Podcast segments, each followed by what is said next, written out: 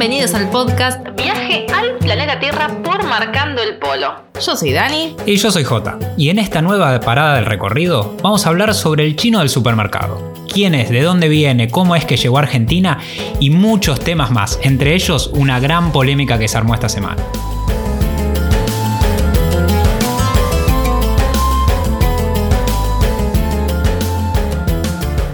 Encantaría empezar este podcast hablando de otra cosa, pero la realidad es que no podemos evitar mencionar algo que pasó esta semana en el programa Bendita TV de Canal 9 en Argentina, en el que hicieron un informe sobre una situación que se vive muy a menudo acá en Argentina y en el mundo con la mafia china. Si estaban haciéndole una nota a un dueño de un supermercado que había sido atacado por la mafia china por no querer pagar lo que ellos pedían, que es algo que pasa mucho, van, les hacen una advertencia, les roban algo, les pegan un tiro, les rompen una pierna, ¿no? Algo que suele pasar muy habitualmente. En este caso fueron a la tarde, le hicieron advertencia, les dijo que si no pagaban iban a volver. Bueno, no pagaron, volvieron más tarde, dos horas más tarde, y lo golpearon y le rompieron un montón de mercadería.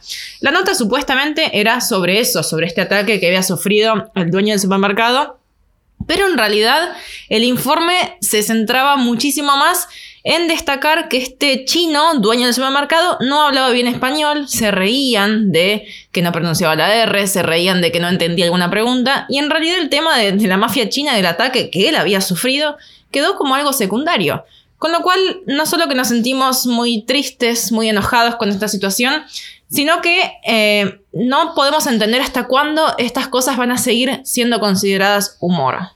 Es que ya no se puede creer que esto esté pasando ahora, pedimos igualdad de un montón de cosas, pero no nos fijamos en la igualdad de sentimientos, de lo que puede estar pasando la otra persona que acababa de, ser atacado y el informe era para burlarse de cómo él hablaba español. Después cuando vuelven al, panel, eh, algunos de los panelistas también seguían riéndose, uno, Walter Queijeiro, muchos quizás lo conocen, hizo un comentario bastante fuera de lugar que dijo, bueno, eh, qué complicado lo va a tener el fiscal que tenga que tomarle declaraciones, como que no se entendía lo que decía. Yeah.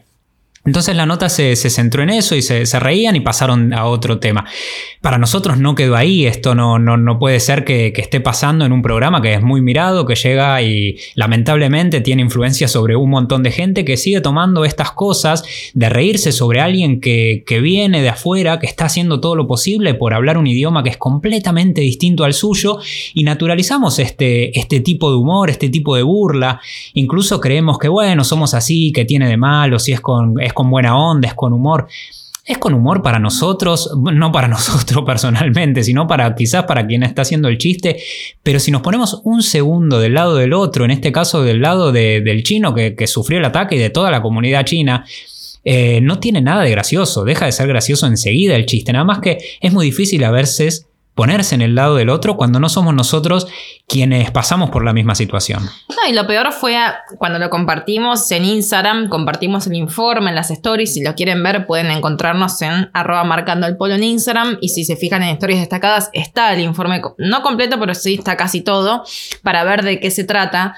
Y mm, Obviamente que recibimos un montón de mensajes apoyando la causa, pero también eh, quiero destacar que recibimos mensajes de gente diciendo que, bueno, qué exagerado, ya no se puede hablar de nada. No, no es cuestión de ser exagerados. Y gente diciendo, bueno, pero no, lo tomaron, lo tomaron mal, fue hecho con humor, no fue hecho con mala intención. Claro.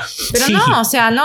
A ver, cuando el humor hiere al otro, ya no es humor. A ver, ¿cuándo vamos a entender esto? O sea, no, Es, no es humor, no es gracioso, entiendan que no es gracioso. No está para nada bueno, por suerte. Eh, fueron muy, muy, muy pocos los mensajes que pensaban de esta manera y esperemos que hayan revisado o repensado lo, que dijeron porque nosotros compartimos muchos mensajes de, argentinos que nos decían la, situación que sufren, incluso hablando perfecto español, porque hay muchos que, si bien son de familia china, nacieron acá en Argentina, fueron a un colegio como cualquier otro argentino de nosotros y hablan perfectamente español, no tienen ninguna dificultad para pronunciar ninguna palabra. Nos decía que de todas maneras eran generalizados y se le hacía burlas con la R, se le hacía burla con los ojos rasgados. Em, y esto está muy, muy naturalizado. Parece que es, que, es, que es, un chiste fácil, un chiste común y que no le va a molestar al otro, pero, pero no es así. Por eso lo que, lo que decía que los que le parecía que esto era algo gracioso y que no teníamos que ser tan exagerados, obviamente no eran los que lo sufren. Claro, y además es como, bueno, hace 10 años no estaba fuera de lugar ver un programa de tele y que cosificaran a la mujer, que sigue pasando, pero a menor medida.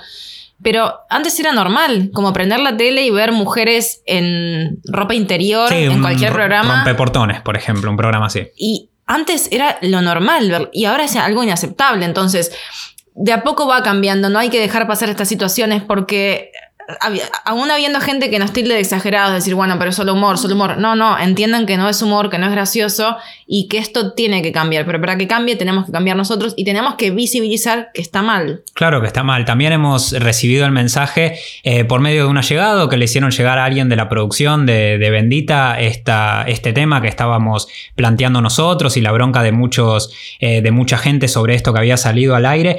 Y, y la persona esta de la producción de Bendita dijo, sí, es verdad, nos fuimos al pasto con todo esto, pero siempre lo intentamos tomar desde el lado del humor eh, y no fue nuestra intención, pero es verdad que nos fuimos de tema. Esto obviamente va a quedar en eso, en un mensaje. En Bendita no creo y no lo van a hacer que salgan a disculparse con, no, y no solo con la comunidad china, es con todos, con, la gente que ve el programa tendrían que, disculparse porque están influenciando de muy mala manera a todos los que, los que vean eso. Y realmente me da hasta cierta vergüenza tener que estar hablando de estos temas en el año 2020, tener que estar diciendo que está mal burlarse del otro, eh, decirle a gente que es más grande que nosotros que eso está mal y que no se hace, me hace como replantearme un montón de cosas, decir, bueno, pero a ver, algo está muy mal en esta sociedad que tenemos que estar diciendo a la gente que se supone que son influencers, eh, que están en la tele, que tienen que llegar al público, que lograron un puesto en un programa de tele con visibilidad, y tener que estar diciéndoles que eso no se hace, o sea, hasta me da vergüenza ajena. Sí, es, terrible, es patético. Por eso, bueno, también cada vez menos gente mira televisión, cada vez más eh, se busca cada uno elegir lo que quiere ver y no simplemente prender la tele y quedarse con lo que hay en, en los canales más, más comunes. Y, y la, tele de este tipo, que, es, patética realmente, va, por suerte, va, va desapareciendo y no, no, falta mucho tiempo hasta que no, se consuma más. Porque informes como este, en este caso fue el tema de los chinos, pero hay un montón de informes así de este tipo que, que hieren, que son informes que atrasan, nos atrasan como sociedad, nos dividen. Si es que habíamos avanzado algo en este tema.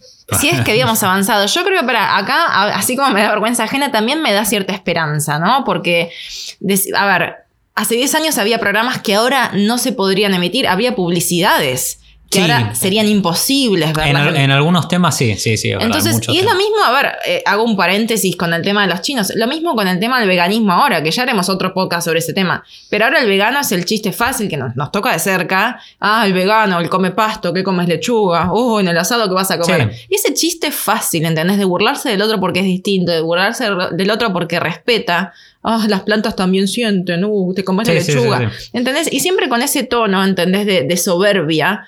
Y, y, refleja una ignorancia enorme en la otra persona.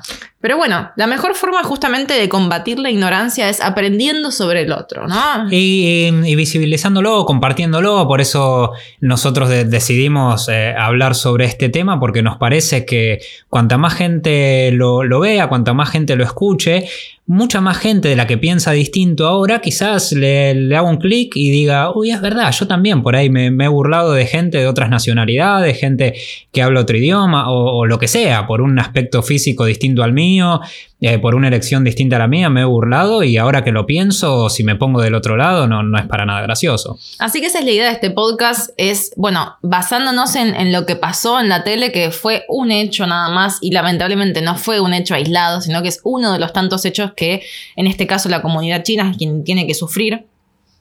Pero la idea del podcast no es demonizar a ese programa, aunque nos encantaría que no fuera así, pero si no es acercarnos al otro y generar cierta empatía, porque para poder respetar al otro, para poder ponernos en su lugar, tenemos que conocerlo, conocer quiénes son, de dónde vienen, por lo que pasaron para llegar hasta acá y qué es la situación que, sufren. Se trata de, construir, de construir siempre que podemos, no solamente de atacar y destruir eh, a los que creemos que, erraron en algo, que hacen las, cosas mal y, tienen que cambiar, sino que a partir de lo, de lo que podemos nosotros construir y hacer, intentar que que, que se haga un cambio de mentalidad en un montón de cosas. Construir y deconstruir. Yo realmente pensé que habías dicho se trata de construir. También, también, de construirnos. de construirnos y construir también. Como hablamos en el, en el episodio anterior del, del podcast, de construir.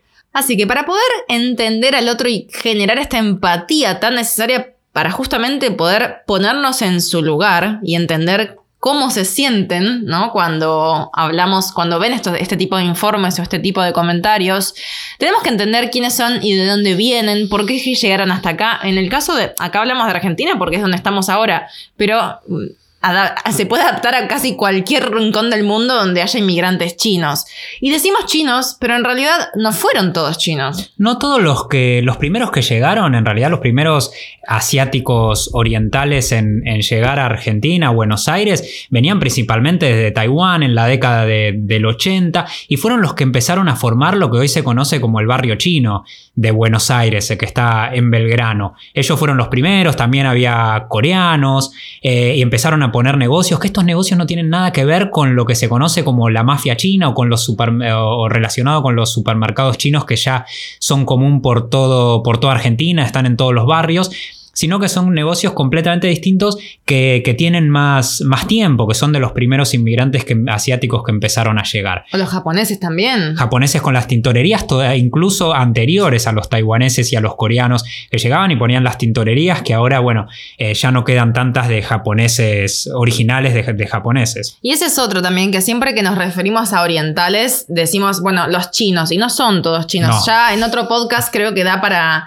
para hacer una diferencia. Haremos algunas entrevistas también con chinos, coreanos, japoneses viviendo acá, así que creo que está bueno para eh, aprender a diferenciarlos, ¿no? Así que, bueno, eso será tema para otro podcast. Después, en la década de los 90, empezaron a llegar principalmente los chinos venidos desde, desde China, eh, y muchos de ellos llegaron de lo que podríamos llamarlo para hacer una relación con la, inmigración mayoritaria que tuvimos nosotros de, italianos. Podríamos decir que eh, la zona de donde venían la podríamos llamar algo así como la Génova de China, que es la provincia de Fujian. La provincia de Fujian es una, una provincia de, mucha zona rural, eh, en muchos casos muy empobrecida, y que es una zona de gran inmigración. La capital es Fuzhou, nosotros hemos estado en 2014 en Fuzhou, nos han recibido de una manera hermosa, nos han tratado muy bien, tenemos muy buenos recuerdos de, esta ciudad y muchos de los, de los chinos que empezaron a llegar a Argentina venían desde ahí. Lamentablemente acá hay que relacionarlo también con, los, con las mafias, con los grupos de, eh, ilegales de trata de personas que hacían que estos chinos que llegaban llegaran de una manera completamente engañados. No queremos generalizar, obviamente no no, son todos los chinos que vienen que llegaron de, esta manera, pero sí en muchos casos, y hay que, hay que decirlo también, llegaban a, raíz de estas empresas como de reclutación de personas para darle un puesto de trabajo, les decían que iban a darle un puesto de trabajo seguro y que iban a tener una nueva vida, y después eran completamente engañados. Hay un montón de informes sobre esto que, que está muy bueno. Cuando llegaban a Argentina le retenían los documentos los llevaban, eh, los hacían cruzar y entrar ilegalmente al país y después en muchos casos los hacen trabajar por mucho tiempo, por dos años aproximadamente, a veces más, para poder devolverle los pasaportes, para que recién ahí le devuelvan los, los pasaportes. Es un tema que es muy, muy serio, muy grave, que no solamente pasa en Argentina, obviamente, pero que hizo que mucha gente relacionara a los chinos solamente con esto, lamentablemente, y no es así en todos los casos. No, y también, aunque no es, cierto que no es así en todos los casos, también entender que en muchos casos sí es así y que la persona que vos ves que está en el supermercado, que te cruzaste en la calle, puede haber pasado por un montón de cosas que ni siquiera podés imaginar, que ni siquiera podés tolerar. Entonces, ser un poco más empáticos, ponerse en el lugar del otro y entender que para llegar acá en muchos casos eh, tuvieron que pasar por un montón de situaciones horribles. Y que muchas veces la gente dice cuando a veces cuando se justifican con estas burlas, y, él lo he escuchado mucho, decir, bueno, pero que también estos chinos que están siempre enojados, que te quieren, que se, enojan o te quieren dar caramelos por en vez del vuelto.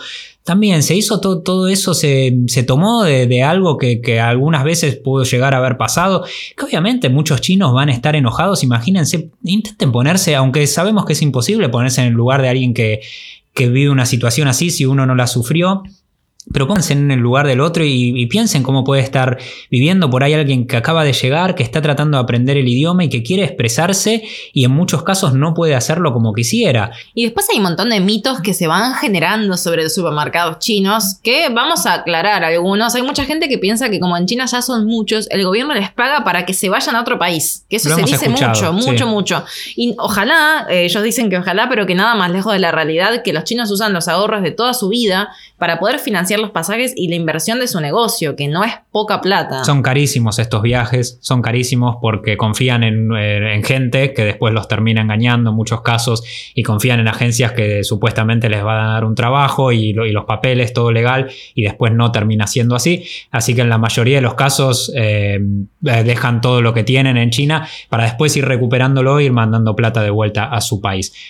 También se habla mucho de que la mercadería es robada y por eso los precios son, son más baratos que en otros lugares en los supermercados chinos, en especial del alcohol. ¿Por qué los vinos son tan baratos en los supermercados chinos? Bueno, en realidad no es mercadería robada, ¿no? Sino que los chinos tienen un sistema, siempre ellos trabajan mucho en grupo, ¿no? Trabajan mucho en, unirse, en esto de que la unión es la fuerza y es realmente así. Y hacen un pool para hacer los pedidos de, los vinos, en, en este caso que J mencionó los vinos porque el alcohol es mucho más barato en un supermercado chino que en un supermercado por ahí de, eh, una cadena ¿no? nacional o internacional.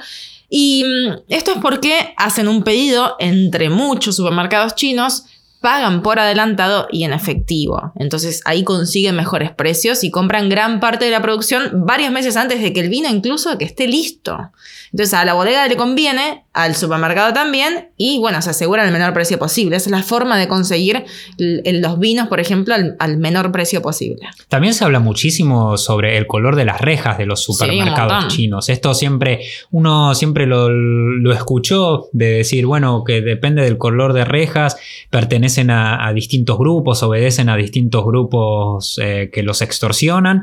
¿Y qué, hay de eso? ¿Es verdad que, que el color de rejas significa algo o es simplemente porque le gustó el color verde, le gustó el rojo y lo pintaron así? Tiene, tiene su significado. Eh, si prestan atención, van a notar que hay distintos estilos de supermercado chino y bueno, tienen que ver con qué grupos se identifican. ¿no? Acá no me quiero meter en tema de, de mafias, de, no sé, ajustes de cuenta, todo eso, porque ya es un tema aparte, pero sí tiene que ver con el grupo al que pertenecen. Otra cosa que comenta mucho la gente es de que ven a la china embarazada, ven que tiene el bebé y que después desaparece Decir, pero ¿qué hacen con los nenes? Y muchos se lo toman a mal y piensan un montón de cosas que muy, extrañas, eh, que dicen, bueno, no, porque los chinos los venden a sus hijos, no los quieren porque ya son demasiados y los venden. ¿No viste la china de la vuelta que tenía el bebé y después desapareció? Y no lo vi nunca más. Y yo quiero ver al chinito, a ver cómo es. Bueno, esto lo, hemos escuchado de gente muy cercana y tratamos de explicarlo, pero hay gente que no lo quiere entender.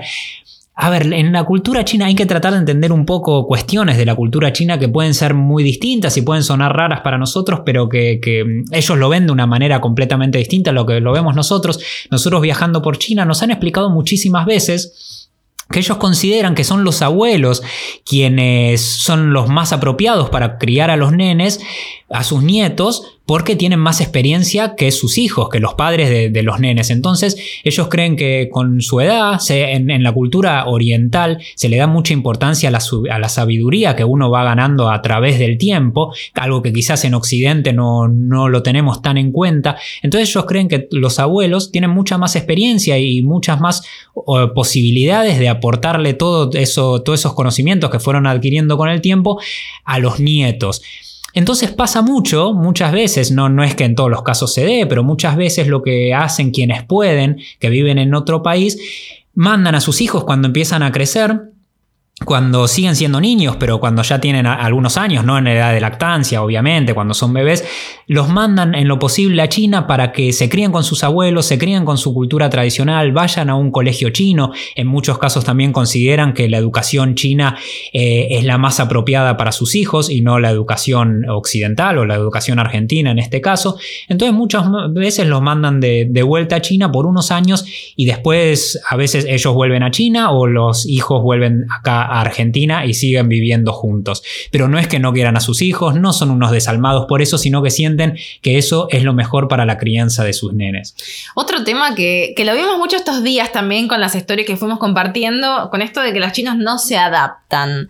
Primero quiero decirle, bueno, primero quiero, claro, los chinos se adaptan en cualquier parte del mundo, donde van, triunfan, tienen éxito, bueno, eso es eh, sabido, ¿no? Que los chinos saben adaptarse, pero cuando nos comentan esto de que no, porque los chinos no son cerrados, no se adaptan a la cultura local y no les interesa mezclarse con los argentinos en este caso, primero que es, está muy lejos de la realidad esto de que no quieren adaptarse, pero también nos quiere invitar a que se hagan esta pregunta de que realmente no se adaptan o no los adaptamos. Si ven en la tele que nos burlamos porque no les sale la R, si, si los discriminamos en la escuela porque decimos, ah, chino, chino, eh, a ver, ¿los estamos adaptando? Sí, los, estamos aislando? Eh, muchas veces los imitamos por, por, los ojos rasgados, ¿no? Nos ponemos los, dedos al costado de los ojos y les hacemos burla con eso. ¿Y quién, quién, va a querer adaptarse de esa manera? ¿A qué se van a querer adaptar? ¿Por qué se van a querer incluir? Se van a querer incluir si se sienten que son bienvenidos, si no, de otra manera, ¿por qué se van a querer incluir? Exactamente, y en base a esto hay algún comentario con, con respecto a este tema que dicen, no, porque no ves que los chinos nunca se los ve en los lugares turísticos argentinos, no les interesa ni siquiera conocer el país en el que viven. Y es que no tienen tiempo. A ver, ojalá tuvieran tiempo para vacacionar, pero no tienen tiempo. Estamos hablando de los chinos que vienen acá para trabajar, que vienen generalmente a trabajar en los supermercados. Otros chinos eh, también viajan y hacen la misma vida que hacemos nosotros, obviamente, pero estamos enfocándonos en, en esta gente. Y ellos lo toman muy en serio el tema del trabajo, de la edad laboral, de la edad productiva y vienen acá a Argentina con ese objetivo, con ahorrar plata, mandarla de vuelta a China, hacer unos ahorros para cuando sean mayores, le dan muchísima importancia a esto y le dan muchísima importancia estando en Argentina, estando en, en Fiji, estando en China también. Generalmente uno cuando viaja por China y va a los parques un día de semana, es muy muy raro ver jóvenes. Solamente se ven abuelos y nenes chiquitos y sus nietos en los parques. La mayoría de la gente está trabajando y sabe que ese tiempo es ese tiempo de edad productiva es para trabajar, para ahorrar y después en, para en el futuro cuando son grandes, cuando son adultos poder disfrutarlo, poder ir al parque a pasear y viajar por su país. Pero el resto del tiempo es verdad cuando muchas veces se dice es que los chinos no se toman ni siquiera un feriado, yo no puedo entender esa cultura. Son culturas distintas, no quiere decir que esté bien, que lo que nosotros eh, hacemos es lo correcto o no es lo correcto, que lo que ellos hacen está bien o mal, son maneras de ver distinta la vida, se criaron de una manera distinta, hay que entender también, como ellos siempre dicen, es que somos muchos, la competencia que hay es muy, muy fuerte, muy distinta a la que pasa acá en Argentina. Entonces tienen otra forma de, ver la vida y de llevar adelante sus, años. Así que no, no, quiere decir que lo que ellos hagan está mal, pero por lo general es así. No, y también hay veces que no tienen otra opción. No, no es que es su propia elección decir, no, pero yo quiero trabajar los siete días de la semana hasta las 10 de la noche. No, hay veces que ellos eh, son empleados del supermercado y que no tienen otra opción que trabajar siete días a la semana. Entonces, entender que ellos no es que no quieren viajar, no quieren conocer el país, no quieren, no sé, ir al parque. Entonces, son esos detalles que quizás tenemos que entenderlos para ponernos en el lugar del otro, ¿no? Que esa era la idea de este, de este podcast, para que justamente lograr esa empatía que es tan necesaria ahora y siempre, ¿no? No es que ahora porque salió un informe necesitamos ser más empáticos. Eh, nos, repito esto que dije antes, que me molesta en mi caso tener que estar diciendo eh, no se burlen de los chinos, o sea, realmente me da vergüenza, como dije antes, pero creo que es necesario y eh, tengo la no solamente la esperanza, pero sino la certeza de que esto va a cambiar, de que el mundo está cambiando, de que la gente se está dando cuenta que hay cosas que antes se tomaban como normal, que realmente no lo son. Entonces está en nosotros el compartir esto de, que se hable, de que si vemos a alguien decir, eh, no sé, de criticar a alguien por su aspecto físico, por su color de piel, por mm, incluso su, no sé, su orientación sexual, su vocación, ¿no? Dice, no, pero, no sé, alguien que quiere ser cantante, dice, ay, no, pero por favor, qué vergüenza, mira cómo canta. También hiere, esas cosas también hieren y también están mal. Entonces, si se empieza a, remarcar esto, de decir, che, pará, mira, me parece que lo que acabas de decir no está bien, no está bueno, ¿no? Entonces, es como que de, de a poquito se va a empezar a a, entender que no es normal y que eso tiene que cambiar. Y no nos cuesta nada, la verdad que no, no cuesta nada hacer estos cambios de hábito de a poco, eh, intentar ser más, más solidario, más bueno con, el otro, porque también así es como queremos nosotros que nos trate. Entonces, ¿por qué no, no podemos hacerlo nosotros también? Por ejemplo, con los chinos no cuesta nada la próxima vez que vayan al supermercado. Eh, al supermercado chino, entrar diciéndole un ni hao a, la persona que está ahí a la vista y cuando se van, después de pagar, le dicen xie xie, que es gracias en chino. Ni hao es hola, xie xie es gracias. Esas dos palabras no, no, cuestan nada y le van a, seguramente le van a sacar una sonrisa a más de uno.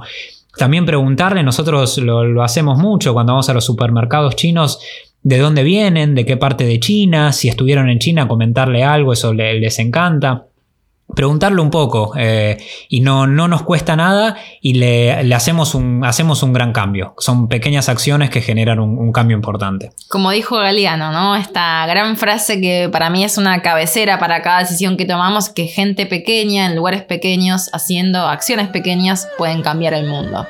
Así que bueno, no pensar que, que no está en nuestras manos, que decimos, bueno, no, nuestros cambios son insignificantes, no lo son, entiendan que cada cosa que hacen, cada cosa que cambian tiene muchísimo valor. Así que esperemos que hayan disfrutado este podcast, esperemos que hayan reflexionado y si son, no creo que gente que escucha este podcast o que nos sigue en las redes tenga este tipo de pensamientos porque justamente... Eh, es algo que valoramos muchísimo de esta comunidad marcopólica, que es gente que justamente elimina fronteras con nosotros, ¿no? Pero si sos de alguna de esas personas que nos escribiste o que quizás no escribiste, pero lo pensaste de que, uy, qué exagerados, como ya no se puede decir nada bueno, que quizás te lo vuelvas a plantear, ¿no? De que pensemos hasta qué punto es gracioso y cuándo, eh, que cuando hiere a otro ya deja de ser humor, ¿no? Así que bueno, es para, para pensarlo y para comentarlo, para compartirlo.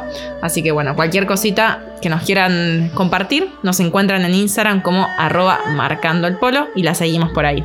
Así es como llegamos al final de este recorrido de hoy y nos vemos en el próximo episodio de este viaje al planeta Tierra.